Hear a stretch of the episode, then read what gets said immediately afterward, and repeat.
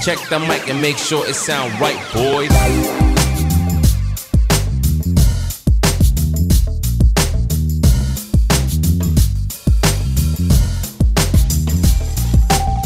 Hola, ¿qué tal a todos? Sean bienvenidos a Opiniones Misceláneas, un podcast en donde opinamos de todo y nada al mismo tiempo. Yo soy Russo Valpater y el día de hoy seré su guía a través de esta verborrea de ideas inconexas y sin sentido. Así que sin más, pónganse cómodos. Pónganse cómodos que el día de hoy comenzaré hablando acerca de la importancia de cambiar de opinión.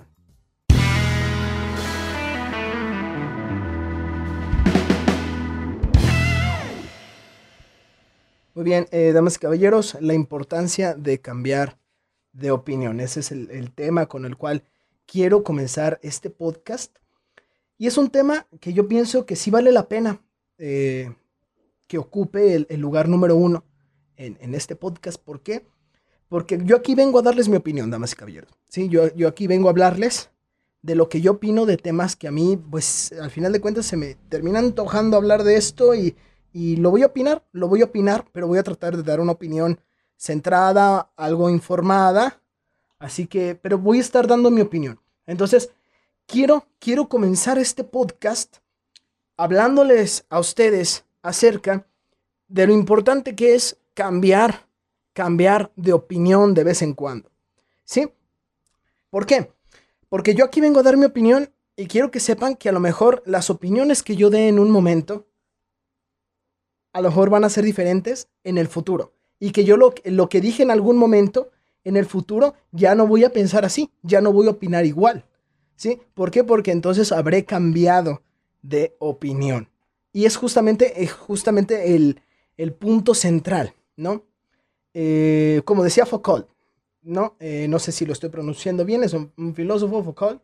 Eh, él, decía, ¿crees que leo tantos libros para nunca cambiar de opinión?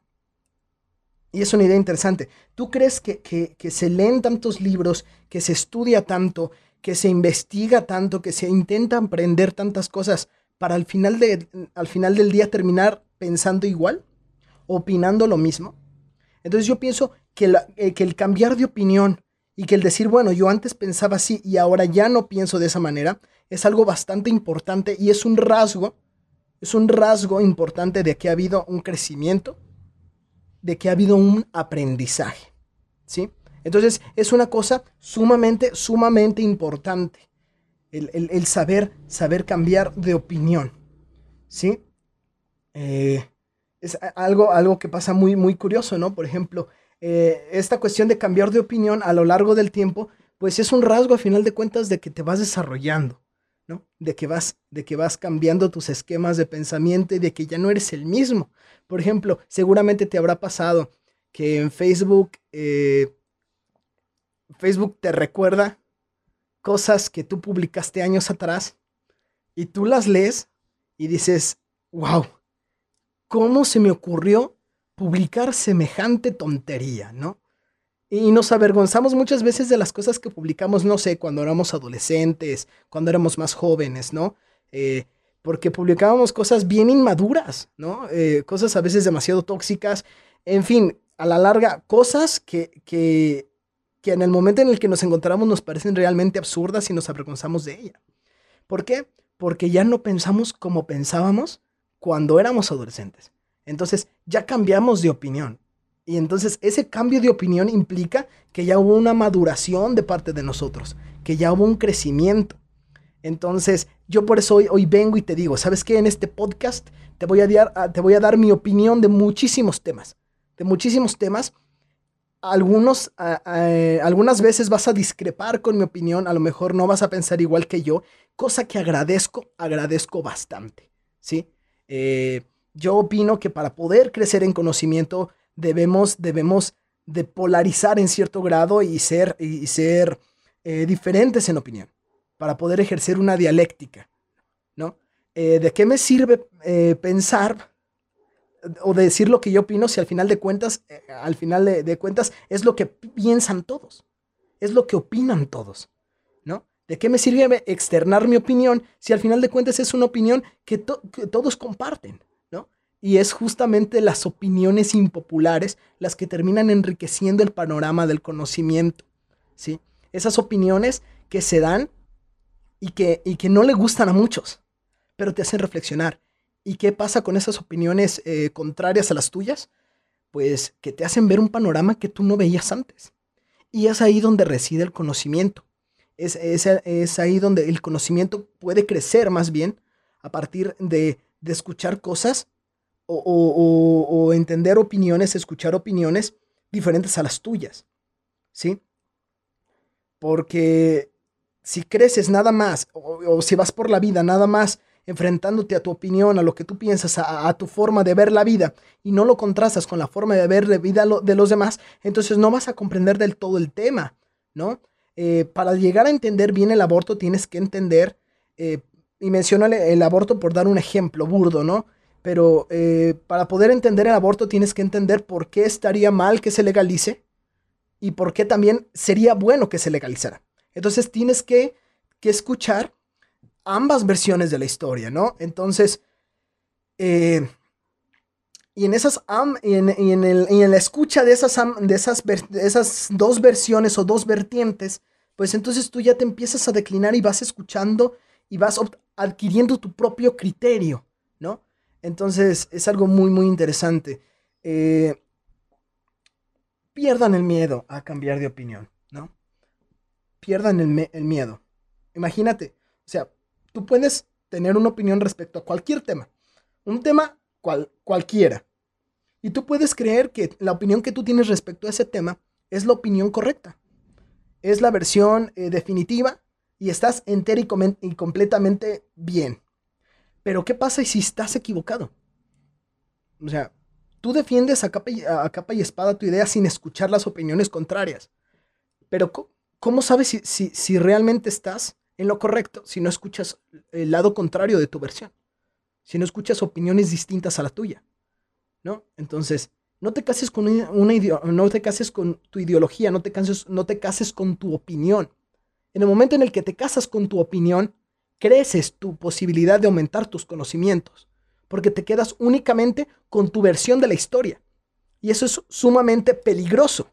¿Por qué? Porque empiezas a defender eh, de forma peligrosa una idea. Y si estás en el lado equivocado de la historia, pues, ¿qué, se puede esperar? Ahora bien, eh, muchas de muchas de las, muchos de los temas eh, de los que se puede tener opinión normalmente se dividen en dos posturas. Una postura en contra y otra postura a favor, ¿no? Manejemos, por ejemplo, el tema de la eutanasia. Hay quien puede postularse a favor de la eutanasia y hay quien puede postularse en contra de la eutanasia, ¿no? Y normalmente si tú vas a un, debate en YouTube acerca de la eutanasia vas a encontrarte con estas dos posturas. ¿sí? Algo radicales, unos a favor, otros en contra, y peleándose entre sí, intentando hacerse trizas unos a otros. Pero ¿qué pasa? O sea, volteemos a ver la realidad. La realidad no es tan polarizada, ¿sí? No es, no es de blancos y negros, es, es más de grises, ¿sí?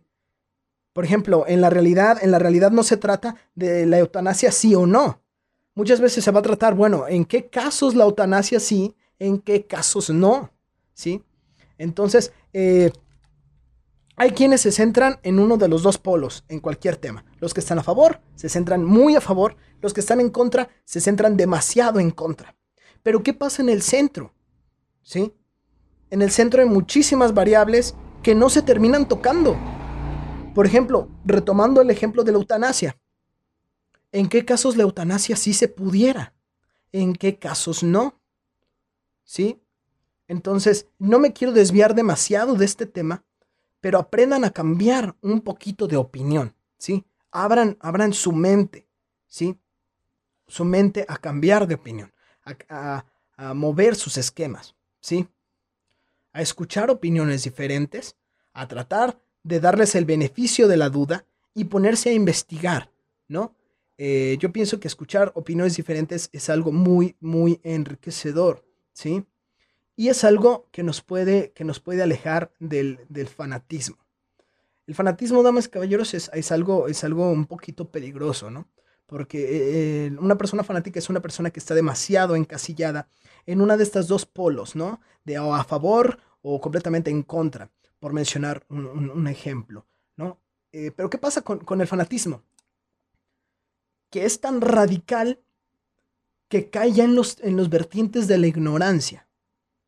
¿Sí? Una persona fanática, eh, al escuchar o al estar en contacto con una opinión diferente a la suya, no, sabe qué hacer. ¿sí? No sabe qué hacer, no tolera eh, esa frustración de, ver, de ver refutada su, su ideología, de ver refutada su idea. Entonces tiende a explotar y, te deja, te, sume, te sume, te sume en la ignorancia, ¿no?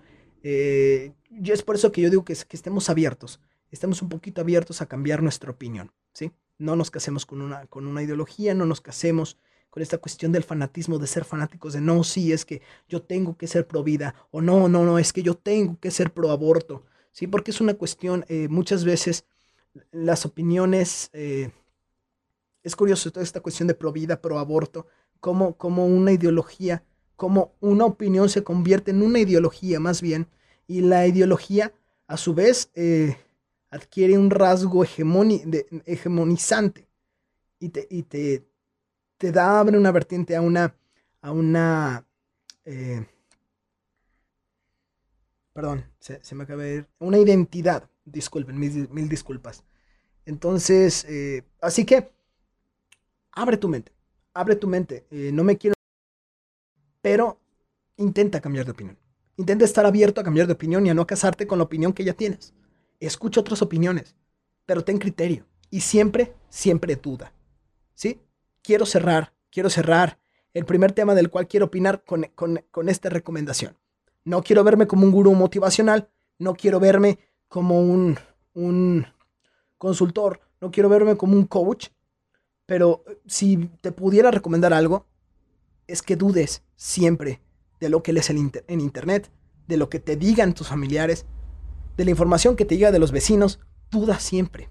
De lo que lees en los libros, dúdalo, cuestiónalo y trata de seguir investigando. ¿Sí? Eh, cambiar de opinión nos ayuda a forjarnos un criterio. Y dadas la, la cuestión informática, la, la cuestión de noticias en redes sociales, en, las redes, en el Internet en general, en el 2021, pues lo que nos, los que necesitamos los internautas, lo que necesitamos las personas que estamos en redes sociales, eh, bañados de estímulos por donde quiera, gracias al marketing y al capitalismo, pues lo que tenemos que aprender es, es a discernir la información que nos llega. ¿sí? Tenemos que aprender a, discernir toda esa información para poder eh, escoger la, información más veraz, más verídica, más cercana, más próxima a la verdad y a la realidad. Hay muchísima información allá en Internet que es completamente falsa. No podemos ir por allí creyéndonos todo, ¿sí? No podemos ir creyéndonos lo que nos dice eh, fulano de tal en Yahoo, ¿no? Nada más porque lo dijo él y casarnos con esa ideología, ¿me entienden? Eh, no podemos casarnos con una opinión de alguien que dijo sin tener ningún sustento ni nada. Por eso duda inclusive de lo que yo te estoy diciendo en este momento. Dúdalo, pero investiga. Trata de investigar siempre. Eh, no tengo nada más que decir, damas y caballeros, acerca de este tema de cambiar de opinión. Quería mencionarlo porque lo considero bastante importante. Considero bastante importante eh, eh, hablar de cambiar de opinión al comenzar este podcast, porque me sirve como, como una herramienta defensora y como una advertencia para ustedes. ¿sí? A lo mejor el, siguiente tema que voy a comentar en este episodio, a lo mejor voy a, voy a emitir mi postura al respecto, pero puede ser que años más tarde, eh, al escuchar nuevas opiniones, al, al revisar nueva información, al leer un poco más, quizá ya piense diferente y opine diferente de este, del tema posterior y de los demás temas siguientes que vaya a hablar este podcast. Así que me despido de este tema. Me despido de este tema y les dejo. No se casen con su opinión. No le tengan miedo a cambiar de opinión. Y duden siempre. Y cuestionense todo. El por qué. Bien, nada más. Es lo que tengo que decir acerca de, la importancia de cambiar de opinión. Así que vamos con, con una sección que he titulado Datos random que nadie preguntó. Vamos allá.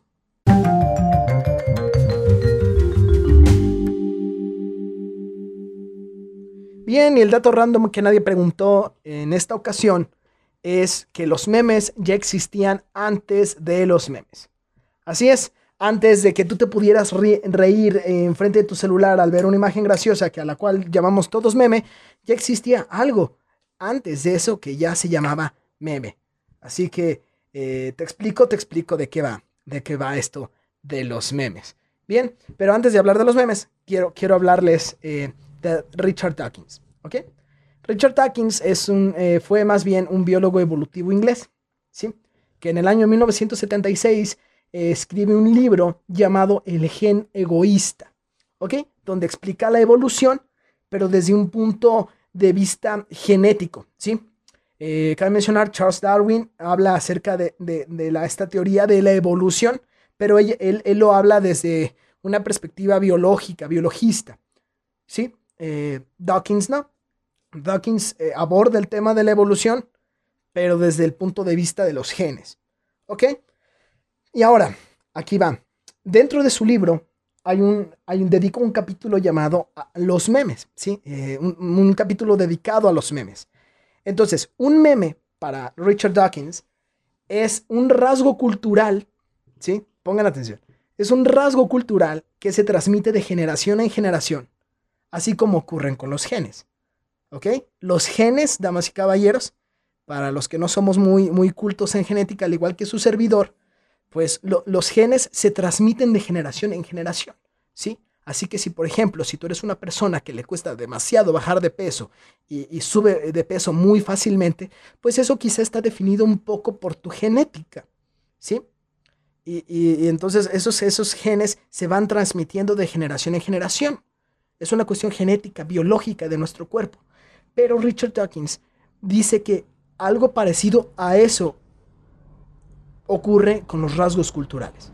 Por ejemplo, si tus padres, si vienes de una familia eh, de carpinteros, tu tatarabuelo fue carpintero, tu bisabuelo fue carpintero, tu abuelo y tu papá fueron carpinteros, el hecho de que a lo mejor tú seas carpintero es un rasgo cultural que se, que se te heredó, ¿sí? Que se te heredó. Eh, o a lo mejor tal vez no te dedicas a la carpintería, pero todos tus ancestros, toda tu ascendencia fue de carpinteros. Entonces la madera se te da o tienes un gusto por la madera o algo y es una herencia cultural. ¿Sí? Entonces, eh, mm, es una herencia cultural, los rasgos culturales se transmiten de generación en generación. ¿Sí? Y ese rasgo cultural es a lo que Dawkins llamó meme. ¿Sí? E, el meme para Dawkins es, el, es ese rasgo cultural que se te hereda, que se te hereda eh, de generación en generación, ¿no? La, forma de hablar, el, acento, son rasgos culturales que a final de cuentas eh, se, te transmiten de generación en generación como si fueran genes, como si fueran genes, ¿no? Ahora, eh, la palabra meme en este caso viene, viene de, la palabra gen en inglés que se escribe gene, ¿sí? Que se pronuncia gen. Y, de, y de la palabra memoria eh, que creo que era latín, que se, escribía mi meme, que significa imitar, ¿no? Los rasgos culturales son rasgos que a final de cuentas terminamos imitando, ¿no? Eh, es curioso a veces, por ejemplo, em, el hecho de que tú uses pantalones si eres hombre, es algo que tú imitaste de tu padre porque tu papá te inculcó que tú como eres hombre tienes que usar pantalones, ¿no?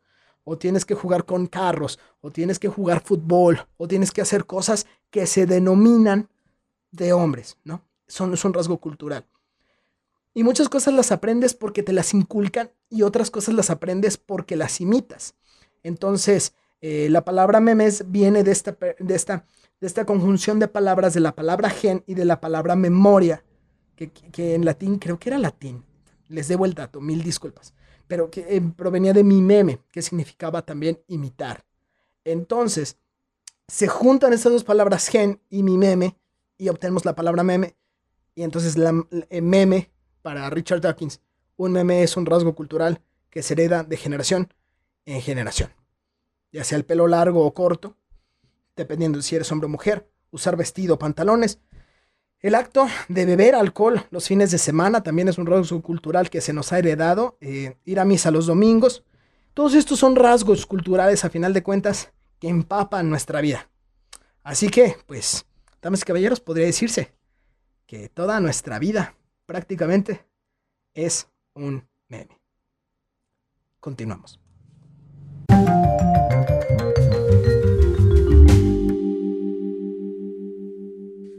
Muy bien, eh, damas y caballeros, eso fue el dato random que nadie nos preguntó en esta ocasión. Y pues vamos a, vamos a continuar ahora con el siguiente tema, el cual es la energía sexual.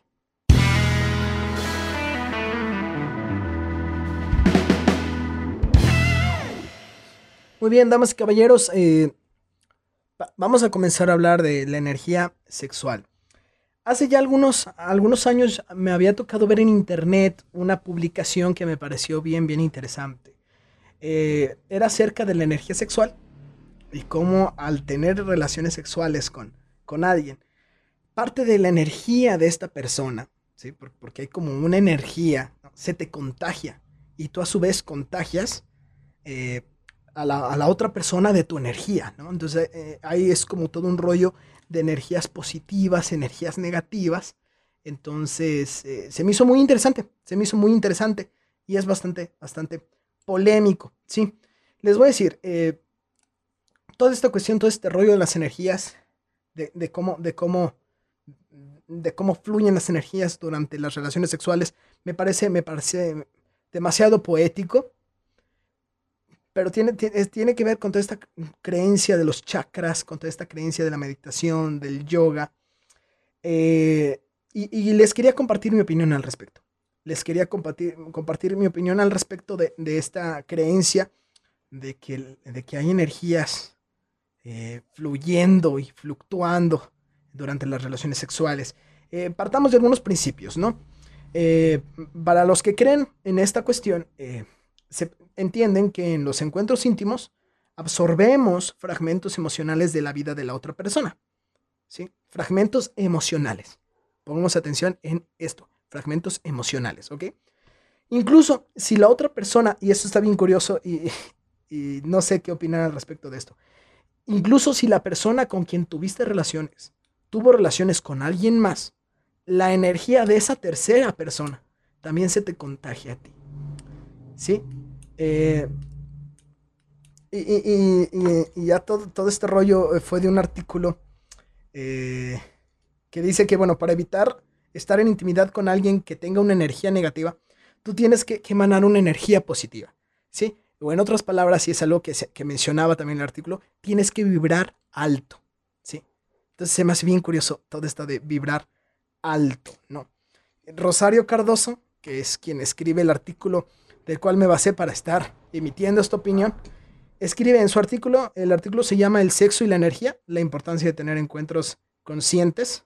Eh, podrán encontrar el link a su artículo en la descripción del video si, si quieren darle una revisada.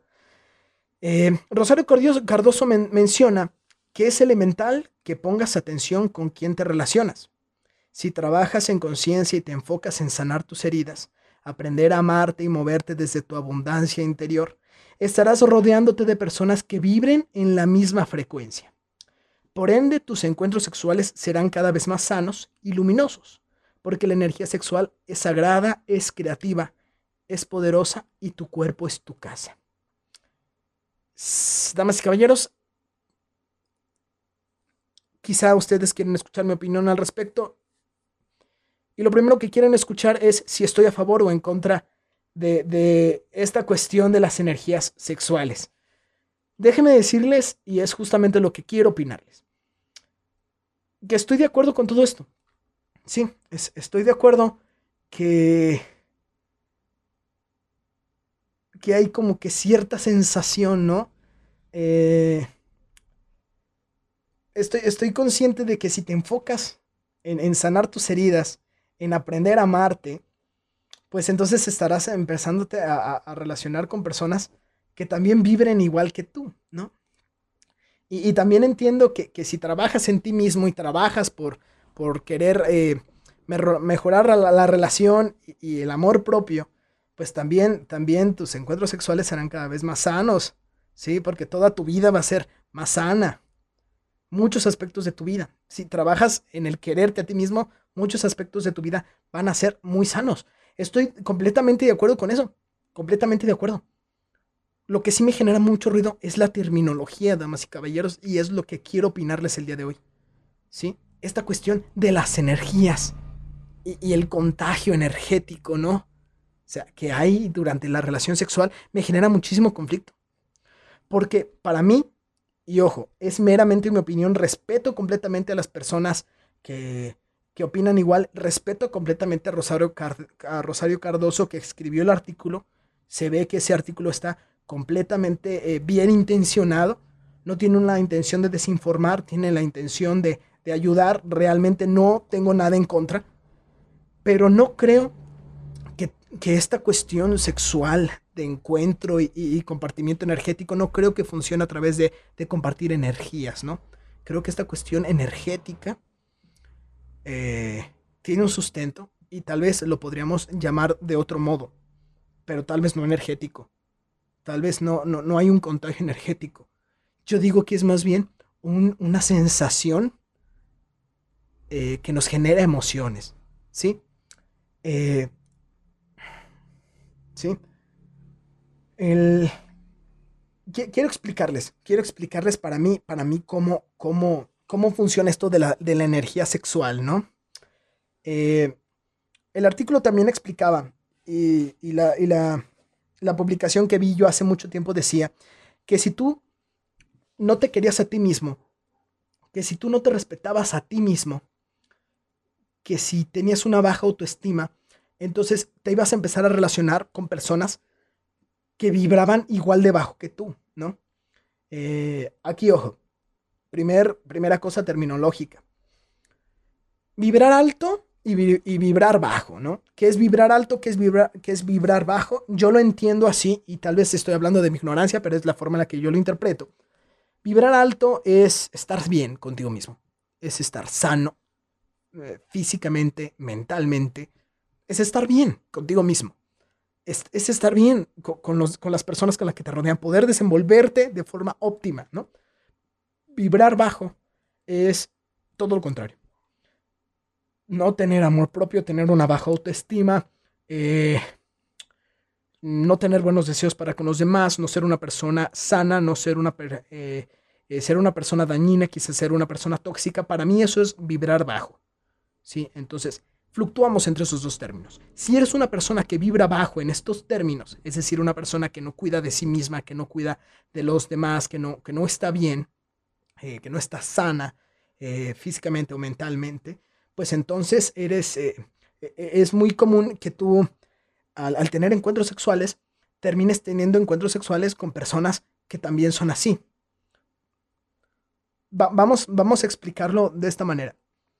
A partir, hablemos, y a lo mejor, y a lo mejor voy a hablar de mi ignorancia y tú, a lo mejor que me estás escuchando, sabes mucho mejor al respecto de este tema y me encantaría que, que me pudieras ilustrar y corregir. Pero al final de cuentas estoy dando mi opinión. Eh, si eres una persona que tiene bajo autoestima y es, normalmente que, busques parejas que te traten de la fregada. ¿No? Eh, porque sientes que no mereces más. Al contrario, si eres una persona que tiene una muy buena autoestima, normalmente vas a buscar personas que también tengan una muy buena autoestima o personas que empiecen a vibrar alto, ¿no? O que tengan esas características que tú relacionas con el, vibrar alto, ¿sí?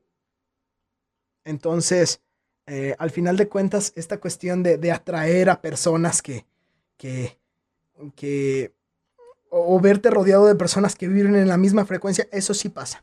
Porque al final de cuentas tú terminas relacionándote con las personas que, con las que tú quieres y terminas rechazando a las personas con las que no quieres eh, eh, relacionarte. Pero no es una cuestión mm, tanto de vibración, es una cuestión también de percepción. ¿sí? Es una cuestión de cómo percibes tú a la, otra persona. ¿sí? Ahora, durante el encuentro sexual, ¿no? decían que se intercambian energías positivas y energías negativas, ¿no? Eh, pues es que no es energía positiva o no es energía negativa, ¿sabes? Yo no lo entiendo de esa manera. Para mí son las sensaciones que, se, que, que me genera las actitudes de la otra persona. Es lo que yo llamo energía. El hecho de que una persona tenga una energía negativa es porque esa persona está ejerciendo conductas que se consideran negativas y que me hacen sentir mal. Una persona que a lo mejor me grita, una persona que a lo mejor se queja de todo, una persona eh, que es muy agresiva, una persona que yo considero vulgar, porque también influye cómo yo interpreto todo lo que la, otra persona hace. Entonces eso va a hacer que yo determine si la energía, entre comillas, de esa persona es positiva o es enteramente negativa. Entonces, tiene que ver un poquito con la emoción que, está teniendo la persona y cómo trabaja sus emociones, cómo las expresa, cómo me expresa las emociones que él tiene. A través de qué actitudes, a través de qué conductas y también cómo yo interpreto sus conductas y sus emociones. ¿Sí? Entonces, todo ese juego de expresar sus emociones y cómo las interpreto es lo que al final me va a dar una percepción global de la otra persona y voy a decir esta persona vibra alto, esta persona vibra bajo. Y esa percepción que tengo de la persona me va a crear una sensación respecto a esa persona. Y al momento de intimar, al momento de tener relaciones sexuales, esa percepción, esa sensación va a estar allí. Entonces, si tú tienes relaciones sexuales con una persona y tienes relaciones sexuales con otra, vas a sentir vibras diferentes. ¿Por qué? Porque son personas diferentes que se relacionan diferente, que hablan diferente, que se comportan diferente, que te tratan diferente. Y el cómo te tratan va a dibujar eh, la visión que tú tienes y la percepción que tú tienes de esa persona. Y, todo eso va a, ser determinado por el cómo te trata esa persona, a qué se dedica esa persona, eh, qué, hace en su tiempo libre. Y tú creas todo un constructo mental sobre esa persona. Determinas inconscientemente de si, si, vibra alto para ti o vibra bajo. Y eso va a determinar muchas veces de cómo te termines sintiendo después de tener un encuentro sexual con esa persona. No creo que sea una cuestión de energías es una cuestión de emociones, de sensaciones, de actitudes, de comportamiento y de percepciones. Inclusive el prejuicio puede estar presente allí también. ¿sí? Entonces creo que, creo que está más relacionado a, ese ámbito psicológico. Creo que es una cuestión más psicológica y no tanto de energías. ¿sí? No, no, no tanto de energías. Y es curioso porque las personas atribuyen a todas estas energías negativas al hecho de que seguramente eh, te has sentido triste de repente. No. Dicen, seguramente te has sentido... Seguramente ya te has sentido triste de repente. Entonces, eso lo atribuyen al hecho de que es porque seguramente alguien te, te contagió de energía negativa. O sea, yo no creo tanto en eso. No creo tanto en eso. No creo que sea una cuestión de, de que alguien te contagió una energía negativa para que tú de repente de la nada te sientas triste. O sea, Puede ser que a lo mejor estés pasando por un cuadro de ansiedad y, tengas crisis de ansiedad y, no sepas bien por qué te sientes triste. O a lo mejor hay algo en tu cerebro, una cuestión de neurotransmisores y tu cerebro no libera los neurotransmisores necesarios para que tu cuerpo se sienta feliz, para que, tu, para que te sientas bien, para que te sientas contento. A lo mejor, a lo mejor hay una, hay una eh, depresión de, neurotransmisores, ¿no? Una cuestión biológica, no, no precisamente eh, una cuestión energética, ¿no? Que ojo, no estoy intentando, no estoy intentando atacar a las personas que creen en toda esta cuestión de los chakras, en la cuestión energética, ¿no? No estoy intentando atacarlos. Yo soy plenamente consciente y partidario de que cada quien puede profesar sus creencias, eh, puede creer en lo que sea siempre y cuando no se ponga en riesgo a sí mismo ni ponga en riesgo a los demás. Solamente estoy emitiendo mi opinión. Eso es lo que yo opino al respecto de, esta cuestión de la energía sexual. Para mí no, es energía sexual. Es la percepción, es la percepción eh, que tenemos del otro. Lo, que nos genera sensaciones y lo que al final nos termina contagiando, ¿sabes? Si terminas teniendo una relación sexual satisfactoria con una persona que te hace sentir bien y con la que te sientes bien, pues obviamente que al final vas a sentirte extremadamente chingón, te vas a sentir completamente pleno. ¿Sí? Y no es y no es porque te haya contagiado de alguna energía, no, es que hubo todo un cúmulo de factores psicológicos que dieron como resultado el hecho de que te sientas satisfecho, no solo sexualmente, sino plenamente vitalmente, ¿no? O sea, qué chingón, pude estar eh, con la persona, con una persona que yo considero que vibra alto en esos términos. Y pude estar bien y salió todo bien y, y- disfrutamos los dos y nos la pasamos muy a gusto y qué chingón me iba la vida. ¿No? Pero no es una cuestión para mí, una cuestión energética. En lo absoluto. Y lo digo con todo respeto para las personas que, que no. eh, que no. que no opinan eh, o que, que son más par- partidarios de esta cuestión energética. Pueden creer en lo que quieran. Pueden creerlo. Y a lo mejor yo estoy equivocado. Lo digo con todo respeto y a lo mejor en algunas ocasiones pude, pude haber sonado algo cortante, pude haber sonado algo, algo energético, algo enérgico, perdón. Eh, mi intención es ofender a nadie. Solamente fue, fue expresar mi opinión. Así que yo ahora los invito. Si quieres que yo opine de algo en el futuro, házmelo saber en, házmelo saber en los comentarios. Si opinas diferente a mí, también me encantaría que me lo hicieras saber en los comentarios. Y tendremos quizá una, una conversación en los comentarios. Siempre y cuando, bueno, tr- tratemos de ser respetuosos, ¿no? Yo lo digo con todo respeto y espero también opiniones con todo respeto. Y pues bueno, eso fue todo lo que quería opinar el día de hoy.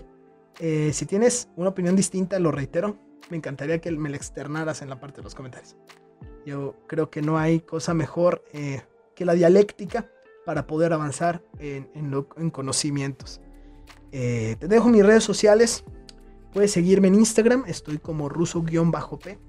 Allí hago en vivos todos los miércoles a las 9.30 de la noche. También estamos en Facebook como El Viejo y Triste Tercer Mundo y también me puedes escuchar en el podcast EVTTM en YouTube y en Spotify. Te lo recuerdo, el podcast EVTTM o El Viejo y Triste Tercer Mundo. Estamos en YouTube y en Spotify. Eh, yo fui Russo Palpater y si seguimos vivos, nos estaremos viendo y escuchando en el futuro. Con más, con más de esto de opiniones misceláneas. Mil gracias por haber permanecido hasta el final.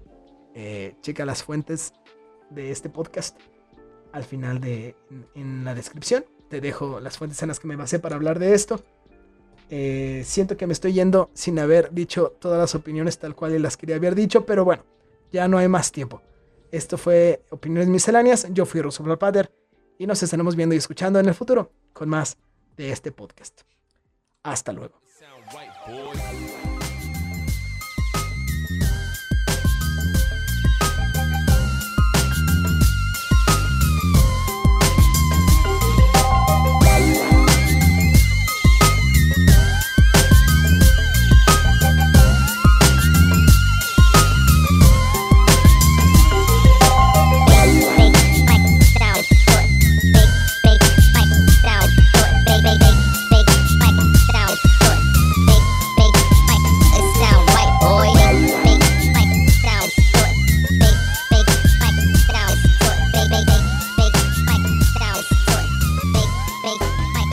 Sound right, boy.